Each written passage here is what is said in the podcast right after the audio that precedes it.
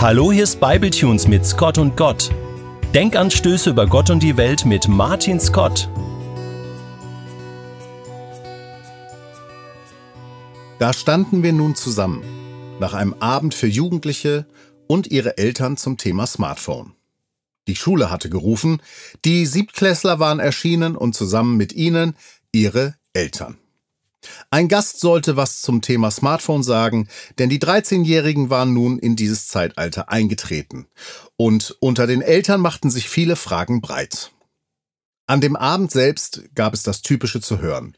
Dass ein Smartphone super sein kann, was es uns im Alltag erleichtert hat, was heute viel schneller und smarter geht als früher mal und wie praktisch es ist, in einem einzigen Gerät so viele andere Geräte oder andere Dinge beisammen zu haben. Landkarte und Fernseher, Kochbuch und Zeitung, Postkarte und Radio, Kalender und Telefon. Aber natürlich wurde auch betont, wie gefährlich ein Smartphone sein kann. Es könnte in die Abhängigkeit führen. Es könnte zu Haltungsschäden führen. Es könnte verdummen, Kommunikation verschlechtern, überhaupt den gesamten sozialen Umgang miteinander im Grunde verhindern. Die Augen könnten bei zu viel Smartphone-Konsum kaputt gehen, Jugendliche könnten viel zu früh mit Inhalten konfrontiert werden, die sie nachhaltig psychisch schädigen könnten, und ständig und permanent würde das Smartphone dazu verlocken, sich zusätzlich zu der Tätigkeit, mit der man eigentlich zu tun hätte, mit noch einer weiteren Person oder Nachricht zu beschäftigen. Das war das Typische an diesem Abend. Das wurde zwischen Eltern, Lehrern und Schülern besprochen. Der Gast brachte seine Inputs und dann war der Abend vorbei und zu zweit standen wir noch zusammen und redeten noch einen Augenblick lang über diesen besonderen Eltern-Schülerabend und insbesondere über die Thematik des Smartphones in der Hand von Jugendlichen.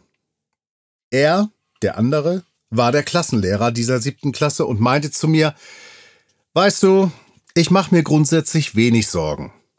Und ich finde, egal welches schwierige Thema wir anpacken, wir sollten solche Themen immer gelassen anpacken. Ob das nun Drogen sind oder das Smartphone oder Rassismus. Und in Bezug auf den Smartphone-Konsum meiner Schüler mache ich mir eigentlich wenig Sorgen. Außer, dass ich es krass finde, zu beobachten, welche Art Schatz dieses Gerät für sie bedeutet. Das ist kein Alltagsgerät für Sie, kein Umgangsgerät, keine Rolle Klopapier oder Fahrrad oder ein Schrank voller Klamotten. Das Smartphone ist mehr für Sie. Es ist Ihr Schatz. Und wie Gollum geiern Sie nach dem Ding, wenn Sie es mal einen Augenblick lang aus der Hand gelegt haben. Wo ist mein Schatz? Es überraschte mich, das vom Klassenlehrer zu hören, da er sich im Laufe des Abends sehr gelassen und liberal gezeigt hatte. Und so fing sein Statement ja auch an, dass er grundsätzlich gelassen sei. Aber dann kam doch noch eine große Sorge, eine sorgenvolle Analyse. Und nachdem ich zugehört hatte, hörte ich mich selbst spontan antworten, Jesus hat mal gesagt, dort, wo dein Schatz ist, da ist auch dein Herz. Und das heißt, Jugendliche und ihr Umgang mit dem Smartphone zeigen eindrucksvoll, wie sehr Jesus schon damals mit diesem Satz recht hatte. Aber nicht nur Jugendliche und ihr Smartphone zeigen dies, denn als Schatz kann dem Menschen ja verschiedenstes dienen, und der großzügigste Mensch kann auf einmal zum größten Geizhals mutieren, weil jemand an seinen Schatz will. Ein alter Freund von mir zum Beispiel, ein großzügiger, sehr freundlicher Typ. Aber als es einmal darum ging, dass er einen Gast in seinem Bett schlafen lassen könnte, auweia, das war für Axel überhaupt nicht vorstellbar. Sein Bett war sein Bett. Sein Schatz, den er bis zuletzt verteidigt hätte.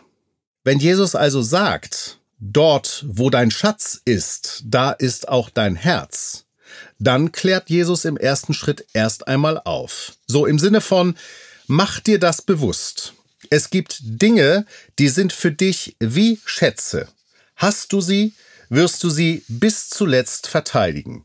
Hast du sie noch nicht, dann wirst du sie suchen, bis du sie hast.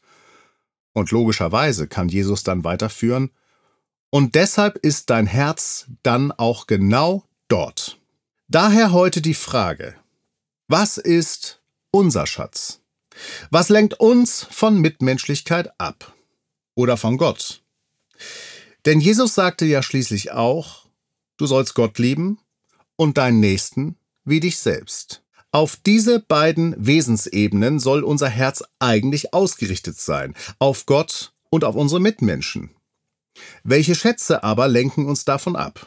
Wie ein Smartphone, das dich dabei unterbricht, dass du eigentlich dich auf deine Arbeit konzentrierst oder ein Buch liest oder dich unterhältst oder betest.